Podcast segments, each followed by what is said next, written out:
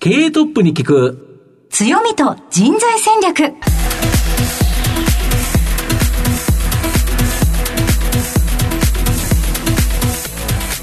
毎度相場の福の神こと藤本信之です。アシスタントの飯村美希です。経営トップに聞く強みと人材戦略。この番組は相場の福の神こと財産ネット企業調査部長の藤本信之さんが注目企業の経営トップや人材戦略を担うキーパーソンをゲストにお迎えしてお送りします。企業を作るのはそこで働く人という形なんですがゲストには毎回事業戦略上独特の強みとその強みを生かすための人材戦略じっくりと伺っていきます。はい。今日のゲストはどんな方でしょうか？今日のゲストはですね、はい。なんとはい。9月25日生まれと、はい。素晴らしい日に生まれた人なんですよ何かの日でしたっけ？はい、僕の誕生日。です。誕生日が全く一緒というですね、あともう一人、浅田真帆ちゃんも一緒と。はい。いうこの3人がですね、一緒の誕生日の日とご紹介させていただきたいと思いますので、はい。よろしくお願いします。まだどんな企業なのかが分かりませんがこの後ご登場されますので、皆様どうぞお楽しみに。この番組は JAC リクルートメントの提供でお送りします人材戦略。経営トップに聞く強みと人材戦略。本日のゲストをご紹介します。東証一部上場。証券コード3294イーグランド。代表取締役社長江口久志さんにお越しいただきました。江口さんよろしくお願いいたします。よろしくお願いします。よろしくお願いします。では早速なんですが江口さんの方からイーグランドの事業内容のご紹介をお願いいたします。不動産セクターに属しておるんですけれど、はい。中古住宅再生事業というう業態でございまして、飯村さん、はい。中古住宅再生事業って聞いたことございますか？かっこよく綺麗に直して再販売っていう形になるんですか？その通りです。はい。中古のマンションですとか、はい。中古の一軒家、こちらを仕入れしてきまして、まあリフォームですね。はいまああの中古ですから、えーリノベーション、リフォームということで、付加価値をつけてですね、はいえーそれで一般のエンドユーザーさんに販売する。これが私どものあのメインの業態でございます。はい。それでまあ当社の特徴としてですね、平均の販売価格が2200万円なんですね。はい。この価格帯どう思われますか？あ、ちょっと頑張れば手が届くのかもって思いました。ええはい。あの、ワンルームじゃないんですよ。はい。あくまでもお一軒家ですとか、はいあーマンションで言えば 3LDK がまあ中心ですね。はいまあ70平米、80平米。まあこのマンションがまあ2200万円で買えるというところですね。あのー今ですね、えー首都圏の新築のマンションの価格、平均大体どのくらいだと思われます、え、首都圏ですよね。うん千万円のすごい感じですよね。えーあのい一都三軒ですね。一都、はい。一都三県。首都圏の5678どれかですよ。8ぐらい。あ8はですね、東京23区ですね。23区で8ぐらい。はい、首都圏ですと6000万円ぐらいですね。はい。ま、マンションですよね。はい、はい。いやー。結構高いっすねええはいまあね、1000万の年収の方でも、6000万だと年収の6倍ですよね。ね結構高くなってますよね。はいところが、うちは2200万。はいい、かがですか？じゃあ、反抗ちょっと。まあね、そうはいいった非常に安い価格帯のはい中古物件の再生需要に特化していると。それが私どもの特徴でございます。はい、ありがとうございます。今非常に人気のあるところですよね。はいまた後ほどじっくり事業内容について伺っていきたいと思いますが、まずはトップは企業にとって大切な人材である強みでございますので、トップの人柄に迫らせていただきたいと思います。では、江口さん、生年月日を教えてください。はい。昭和32年9月25日。ちょうど、えー三丁目の夕日の頃の子供世代と。あそういうふうに思っていただくと分かりやすいですかね。はいイメージしやすいです小学校1年の時が、あ1回目のお東京オリンピックで新幹線が開通した。まあ、そのようなね、年代に子供世代時代を過ごしたという形でございます。はい。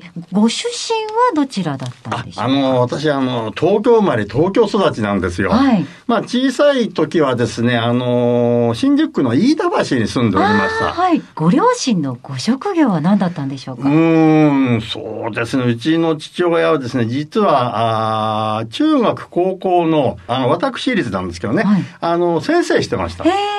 はい。あの、麻布学園のですね、生物の先生だったんですよへ。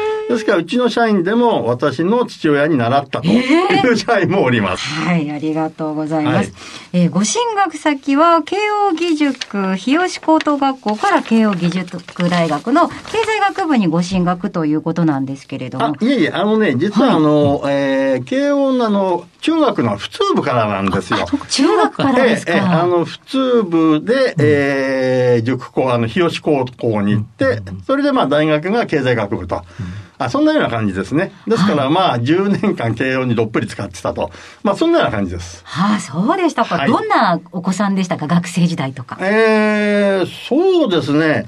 私やっぱりあの、父親が先生ってこともありましてね。はいえーやっぱりね、小学生の頃はいい子だったんですよ。あええはい。親の言うことをよく聞く。まあ勉強もしてよ勉強も比較的ね、まあ、あー振動とは言いませんけど、まあ自分で言うのもなんですけど、まあまあの、はい。えーそれで、そういうのもあってね、まあ慶応のあの、普通部にあの受験して受かったっていうのもあるんですけど、まあ中学、高校と進むに従って、まあだんだんね、えー外野からいろんなことが聞こえてきて、えー勉強がおろそかになって、まあ、なんとなくね、あの、大学時代まで、あの、過ごした、そんなような感じですかね。あ、そうでしたか。えーまあ、ただね、えーまあ、大学進学するときにね、はいえーまあ、このままあの何もしないとしょうがないよねっていうことで、うんまあ、運動部ですね、はいまあ、運動部にあの、まあ、たまたま入りまして、合気道って聞いたことはございます？合気道、ははいい。。はい。まあ、あの、武道の一種なんですけどね。はまあ、合気道部であの、4年間過ごしたと。まあ、これがね、あの、まあ、大学時代の唯一の思い出ですかね。まあ、勉強が嫌いでしたからね、あの、ゼミにも入らず、えー、4年間ずっと稽古に明け暮れていた。まあ、そんなようなね、学生時代を過ごさせていただきました。はい。合気道のイメージは、相手の力をこう受け流したりとかって、なんかこう、心がすごく、なんか道徳とかをたくさん学びそうなイメージがあるんですけど、まあ道徳どうですか？そうですね。はいまあ確かにあの、かなりね、礼儀作法については厳しくはい指導を受けましてね。まあそれであの、まあ、あ私のあの、ーまあモットーとしてるとこなんですけどね。えー、まさに、あの、慶応の出身ですから、開祖の、えー福沢諭吉先生。はいえーまあ、こちらの方がね、あの、独立自尊ということはよく言ってたんですよね。はいまあ、あの、一人でね、物事の判断ができて、えすべて、えー自分でできるようになると。まあ、一言で言うとそんなような感じなんですけどね。やっぱり、あの、その独立自尊ということは、あの、慶応の4年間で学びましたね。あと、まあ、合気道部の4年ですと、はいえーまあ、あの、合気道の開祖で、上島森平先生って方がいらっしゃるんですけれど、正勝、赤つ、えーこれね、正しく勝つ、我に勝つって言うんですけど、はい今の言葉で言うと、コンプライアンスですよね。まあ、あー変なことをしたりとか、人を騙したりをしてね、はいあの、自分だけいい思いしちゃいけないよと、あーいうことをおっしゃってたんです。まあ、あとは万有愛護。これ万有愛護って全てのことを愛して守れと。まあ、はいこういうことなんですけどね。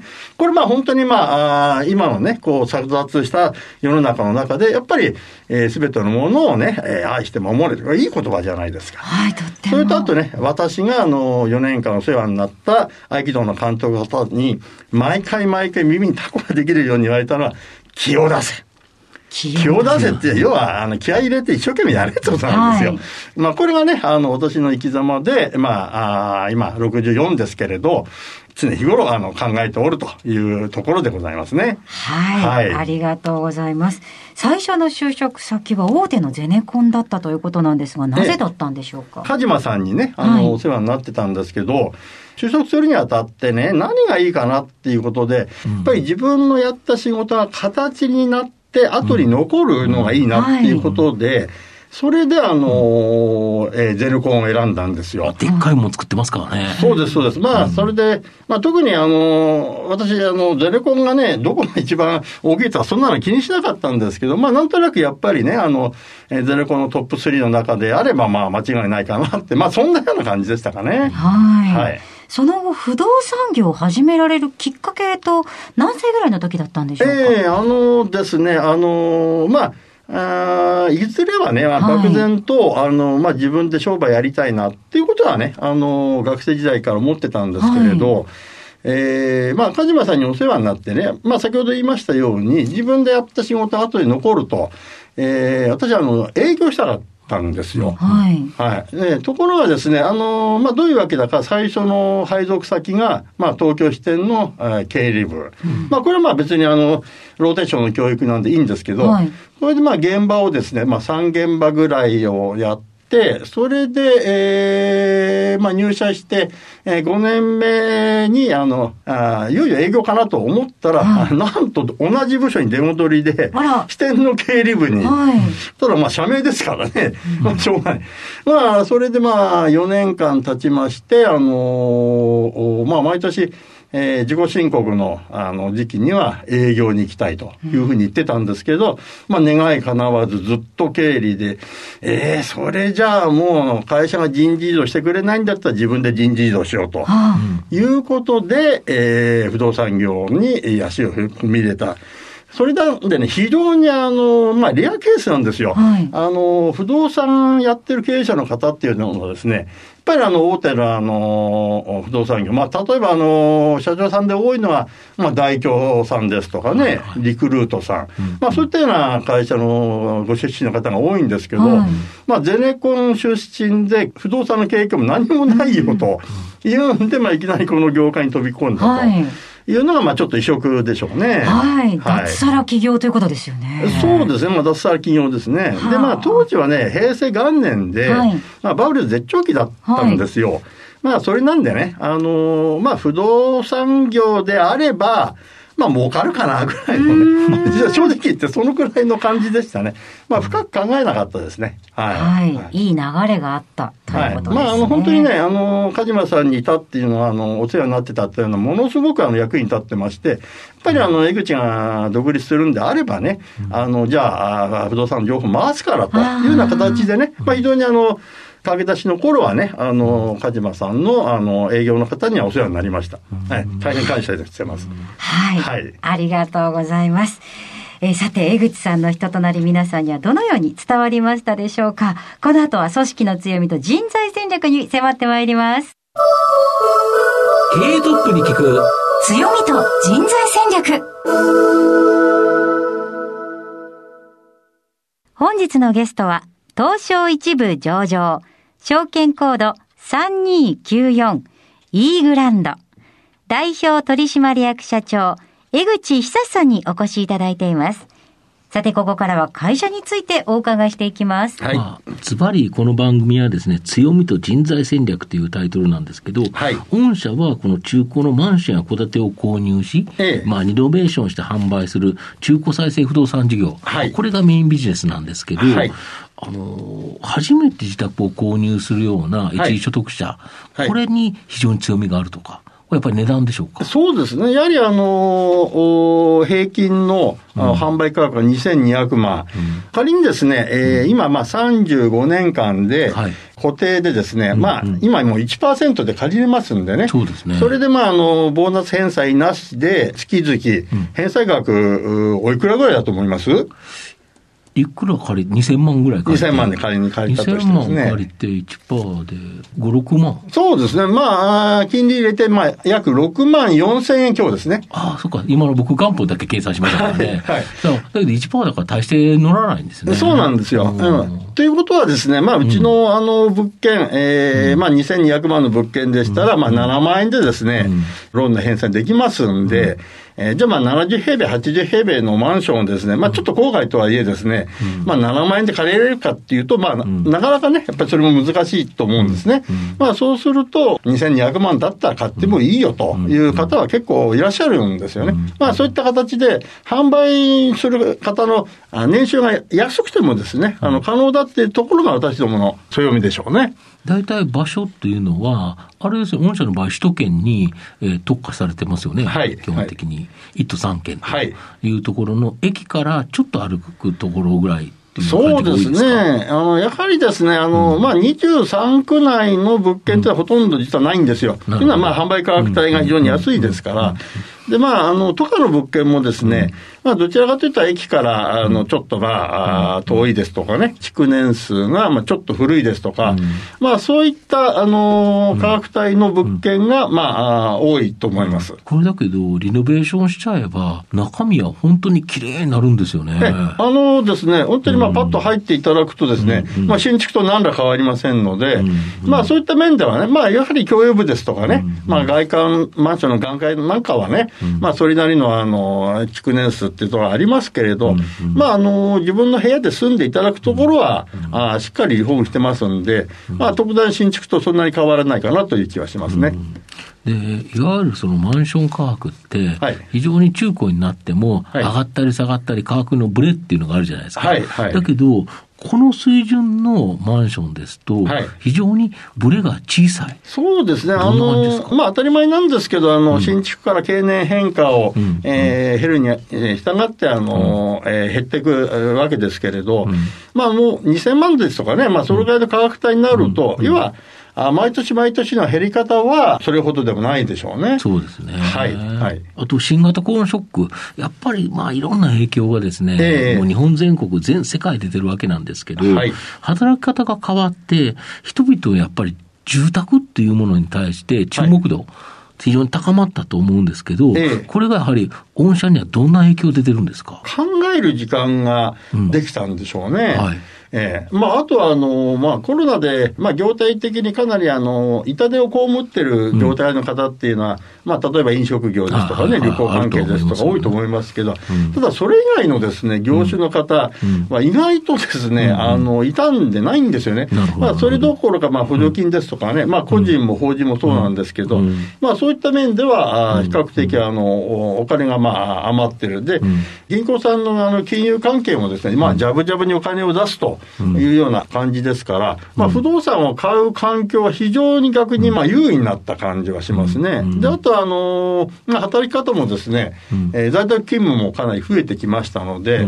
まあ、あの、必ずしも自宅が会社に近くなくてもいいよということで、あの物件のですね、おそらくまあ選択の幅が結構郊外にも出たんじゃないでしょうかね。なるほど。あの、コロナ前はですね、やはり23区のような、えー、優位的なね、あの、立地に、うん、まあ、資金が集まって、まあ、そういったところが価格上がってたんですけど、うん、まあ、郊外はね、逆に岩含みだったんですけど、うん、まあ、コロナ以降はですね、まあ、まんべんなくですね、郊外の地域も、あの、物件価格が上がってると、まあ、そのような感じがしますね。まあ、そうですよね。テレワークとかで、逆に言うと、広い面積が欲しかったら、はい、まあ、郊外に出た方がいいと、はい、おっしゃる通りです。いうことですよね。はい。なるほど。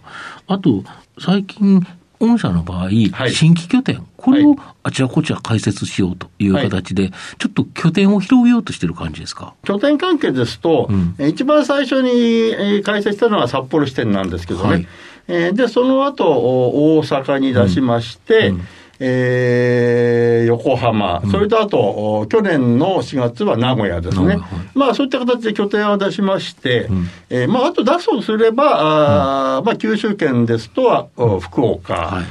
東府県ですと、まあ、仙台ですね、ということになろうかと思いますが、ただ、まあ、あのうちとしてはですね、え一気に拠点を広げるというよりは、あ新しく出した拠点が、あ順調に、まあ、回ってからというふうに思ってますので、まあ、まだ名古屋支店出して、えー、1年ですからね、えー、もう少し、まあ、名古屋支店が、あ順調に、えー、成長してから、まあ、次の支店というふうになろうかと思います。まあ、こうやって全国展開を少し一歩一歩広げていくということですよね。はい、で、御社は、まあ、今まではそのマンションとか一戸建ての中古再生なんですけど、はいはいはい、箱根とかで、この温泉付きの一戸建てとか、うんうん、全く新しいビジネス、はい、これも始められてるんですか？そうですね、あのまあ、正確に言うと箱根じゃなくて、伊豆高原なんですけれど、えー、まあ、あの、伊豆高原というとですね、うん、まあ、あの、本当にまあ、バブルの頃、まあ、バブルの前からですね、うん、まあ、別荘地してして有名だったんですけど、ね、まあ、最近あの、まあ、働き方改革とか、まあ、いろんな観点からですね、まあ、ワーケーションっていうのはね、まあ、ワークとバーケーション、はい、まあ、そんなようなね、あの、新しい造語も出てきてるくらいですので、まあ、ちょっとリゾート地が見直されてるような感じがするんですよね。まあ、それでじゃあ、思い切って、まあ、別荘にですね、あのまあ、温線だけじゃなくてですね、えー、プールをつけてみましょうと。プール付きですか？はい。どんなプールあるんですか ?3 メーターかけ7メーターぐらいのプールなんで、まあ、あの、比較的ですね、あの、しっかりしたしたプールつける。うん、まあ、それは、あの、おまあ、去年、新築の建て売りで1棟ずつやりまして、うん、まあ、おかげさまで、あの、まあ、好評いただいたんで、まあ、今年もですね、もうすでに、あの、えー、土地は2件確保してますんで、うん、まあ、第3号案件、第4号案件で、まあ、プール付きの建て売り住宅も、まあ、ちょっとトライしてみようかなと。まあ、そんなような形で、まあ、それはまあ全くですね、低価格帯の居住物件とは真逆なんですけどね。はい、まあ、ただ高、あの、高付加価値のですね、まあ、あ比較的まあ高額物件、まあ、それもですね、まあ、一部あの手がけていこうと、まあ、そのような形で考えてます、なるほど、ちなみに先ほどのもう販売されたやつ、はい、これっておいくらぐらいだったんですか？細かい金額言えないんですけど、はい、まあ、新築でまあ6000万円台ですかね。ああ、そしたらそんなに、はい、え絶対手が出ないほど、奥とかっていう感じではないと。そ、ね,、れぐらいしたと思いました。僕も奥応援がするんだろうなあいやいやいや、まあ、あのー、立地がね、あの伊豆高原ですから、土地代が安いですからね。まあ、これがもう都心でしたら当然奥越えですけれど、うん、まあ、ただね、あのー、まあ、6000万円台って言ってもですね、うん一般的の建売りですと、うん、そのあたりのエリアですと3000万前後なんですよ。だからそうすると、まあかなりね、倍ぐらいのあの価格帯だから、ね、まあちょっとあの、今までの建売りとはあの経路が違うよとか、価格がかなり高い物件だよという形ですね。だけど、プールがあって、温泉に入れて、で、たまに首都圏都心部で仕事して、はいはい、で、普段はネット環境あって、テレワークで、最高ですよね。でそういう方どんどん増えてきてますよね。気候も良さそうですしね。そうですよね。しかもあの今度やるあのまあ4号案件はですね、はい、えー、温泉とプールをつけて、しかも海の眺望も低い。いやいいですね。で伊東の花火大会がもう自宅からもうよく見える。そこまで付加価値をつけようと思ってますんで、まあそんなようなこと、あもちろん全体あの年間1000頭近く売買してますますんでね、はい、まあ本当のあの一部ですけれど、まあまあそういったこともあの今までやってない新規事業としてですね、まあ新たにね、やってみたいなというふうには思ってます。なるほど。今、御社何人働いてるんですか？去年のお第二四半期末ですと111名ですね。はい、111名ですか？はい。まあそのうち約6割がまあ営業、うんうん、で、2割が、あまあ工事関係ですね。あの工事のリフォーム関係。あと残り2割が管理部門の人、経理とか。えーはい。まあ、ざっくり言うと、そんなような内訳です。なるほど。はい。御社経営理念っていうか、はい、E グラントじゃこうありたいっていうようなことって何かありますか、はい。業界で言いますとね、あの、まあ、中古再販業界の中で、うん、うちとしては取扱件数でいうと、業界8位なんですよ。うん、はい。ですから、まだまだね、8位ですとちょっと弱いですよね。うん、まあ、せめてトップ3に入らないと、うん、えー、まあ、認知度が上がらないのかなって感じしますね。うん、まあ、かといってね、あの、無理に、あの、利益を下げてまで売り上げ増やしてもしょうがないんで、まあ、そこら辺はもう、あの、成り行きっていうかですね、まあ、自然に、あの、やればいいかなという気はしますね。それで、あの、まだまだですね、この中古再生事業の業界自体がですね、拡大傾向にあるんですよ。そうですよね。はい。あの、新築についてはね、うん、まあ非常にあの、ボラティリティが毎年あの大きくて、うん、景気いい時はですね、もうかなり多いですけど、ちょっと景気悪くなると、えー、減るんですね。ところがまあ中古の取引っていうのはですね、まあ毎年毎年ずっとですね、右肩上がりで、まあここ30年あの増えてるんですよね。それでまあ4年前からですね、中古の取り扱い件数の方が新築の供給件数を超えたと。えー、まあ今まではね、あやっぱりあの日本人があのどう新築好みっていうところがあるんでね、うん、まあ新築が多かったんですけど、うん、まあ4年前からその件数が逆転して、うん、まあ今後もですね、まあその状況が続くであろうと。えということであればね、業界が拡大していくんであれば、余計なことをしなくても、今のね、えー、業態をしっかり守って、あの、利益を取っていけば、あ自然と増収増益は確保できるよというふうに考えてます。ですから、まあ今の業態はしっかりね、守っていく。えー、まああとはあエリアの拡大もそうですし、まああとは先ほど言ったね、まあプールのような、まあ新築、あ新しい事業ですね、まあ新規事業、まあそのようなこともトライをしながら、まあ、枝葉をつけて付加価値をつけてバリエーションを増やしていく。まああとはまあ収益物件の取り扱いについてもですね、まあ収益物件は保有している期間が家賃収入ありますんでね、まあまあそういったものも、あの、取り扱いを増やしていく。まあそんなような形でやればですね、あの、まあ毎年2桁成長はまあ十分可能じゃないかなと。まあそのように考えてます。逆にそういうふうにしなければいけないなと。いうふうに思ってます。それを支えるのはやっぱり人材だと思うんですけど、はい、御社の場合、はい、中途入社と新卒入社、はい、いろいろその採用方法ってあると思うんですけど、はいはい、どんな感じでしょうか？中途採用の方があの圧倒的にあの多いんですよ。新卒採用を始めたのが5年ぐらい前からかな。ですからまあまだまだあの全体の中ではあの少ないですよね。やはりあの中途でも経験者の即戦力のある人材ですね。まああのそれと、まああとはあ新卒の子はまあ逆に色に染まってないですから、まあじっくりね、あの育てて、えー、早く一人前の、えー、営業マンにすると。まあそこら辺の2本立てで、えーまあ、人材はあの育てていきたいなというふうに考えてます、まあ、あと最後の質問になるんですけど、社長の愛読書のですね、まあ、この番組のリスナーに、まあ、おすすめの本、なんかありますか？なるほど。あの、まあ、経営のノウハウ本みたいなものはね、うん実は私全く読まないんですよ。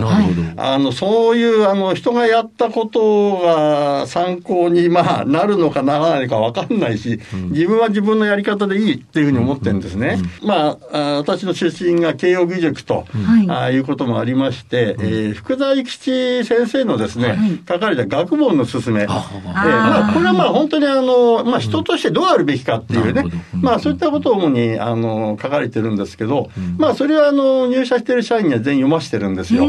ええ、ただね、別に私そういうのが好きなわけじゃなくて、うん、えー、池井戸潤さんのね、うん、えー、半沢直樹シリーズとかね、はいはいはい、まあ、あとは百田直樹さんの、はい、あの、まあ、いろんな幅広いジャンルでお書きになってますんでね、うん、まあ、そういったものを普通に読んでますよ。なるほど。はい。あの、別に、あの、そんなに、あの、特別なね、ものを読んでるわけではありません。はい。ありがとうございます。本日お越しいただきましたゲストは、東証一部上場、イーグランド、代表取締役社長、江口久さんでした。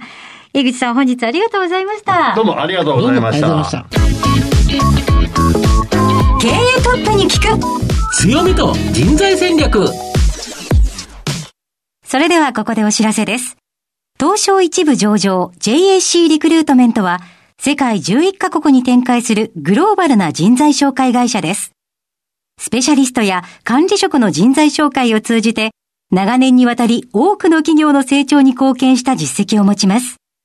当社では、役員、CFO、CIO、本部長、社外取締役などの経営幹部層の人材紹介に特化した専門部署、JAC エグゼクティブを構え、企業の経営課題解決を支援しています。経験豊富なコンサルタントが経営課題をヒアリングし、課題解決に導く人材をご紹介いたします。企業の経営改革を担う人材など、経営幹部の採用なら、東証一部上場、証券コード 2124JAC リクルートメントにお任せください。お送りしてきました経営トップに聞く強みと人材戦略そろそろお別れのお時間です今日のゲストはイーグランド代表取締役社長江口久さんでした。えぜひ番組を最初から聞けなかった方も終了後はラジコのタイムフリーなどでお聞きいただけますのでぜひラジオ日経のウェブサイトのチェックお願いします。